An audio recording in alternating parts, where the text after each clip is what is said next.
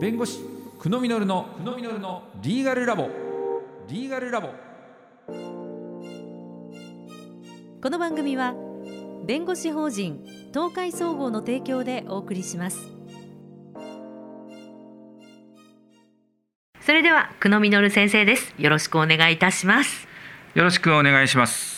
さて今回もご登場いただきます。株式会社名古屋証券取引所上場推進企業サポートグループ上場推進担当調査役の山田淳二さんです。よろしくお願いします。はいよろしくお願いします。それでは山田さんよろしくお願いします。と前回、えー、上場するとどんないいことがあるかというところで終わっていると思うんですけども上場にはメリットとデメリットがあるように聞いてます。そこら辺ちょっと掘り下げてご説明いただけますか？はいえー、まずデメリットから申し上げますと上場するということは、えー、株主さん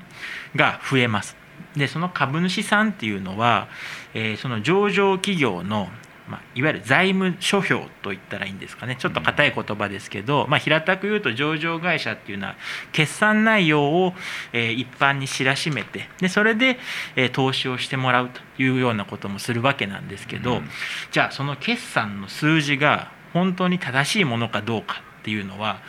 監査法人まあ、公認会計士資格を持った先生方のサインがいるんですね、まあ、平たく言うとこの決算は信じても大丈夫ですよと。でもちろん企業の規模にもよりますけど大体安くても年間で1000万とか2000万はかかってきます。監査報酬として、まあ、これは間違いないデメリットだと思います。なぜなら上場しなければこんな1000万2000万払う必要がないので。これはデメリット。で逆にメリットというのは、まあ、前回も少しお話ししたかもしれませんがやはり,、えー、やっぱり上場企業だという安心感を相手方取引先に与えることができるっていうのもありますし最近よく、えー、言われるのが従業員さんの士気の向上にもつながるよなんていうことは聞きます、まあ、例えば住宅ローンの審査がですね従業員さんの住宅ローンの審査が通りやすくなったりなぜなら上場企業の従業員だからまあ、こんなようなところも一つメリットとして挙げられるんじゃないかなと思ってます。はい、ありがとうございます。上場したことで人材の確保が簡単になったよみたいに言ってる上場企業の社長さんもいますよね。そうですね。まああの必ずしも私も立場上ですねまずま絶対人材採用ができますよなんてことは言えませんがただ学生の立場になってみると求人票を見た時に上場企業かそうでないかっていうのは一つ大きな選択肢になるんじゃないかなというふうには思ってます。はい、ということは自分が今勤めている会社が上場するってなるともう社員たちはものすごく嬉しいわけですよね。そうですね。あの例えばですけどその社員さんが仮にその会社の株式を持っていたとすればひょっとしたら大金持ちになれるかもしれません。その手があるんですね。えそういうふうに個人で買うことできるんですか？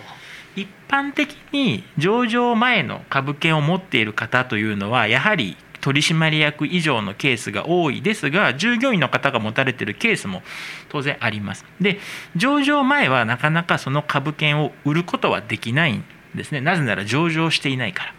ただ逆に上場することによって株価がついて株価も当然日々変動してですね株価が本当に10倍20倍になることも決して珍しいことではないので、まあ、そういった意味で大金持ちになれる可能性もあるんじゃないかというふうに思います。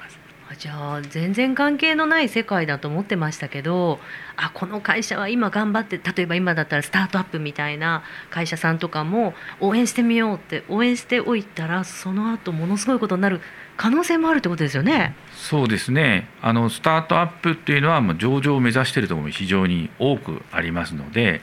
応援することで、まあ、株を何らか入手できるとそのうち上場することで、まあ、先ほど言ったようないいことがあるかもしれないと。ことですね。そうですねあのまあ証券取引所業務とは関係のないところですけど最近クラウドファンディング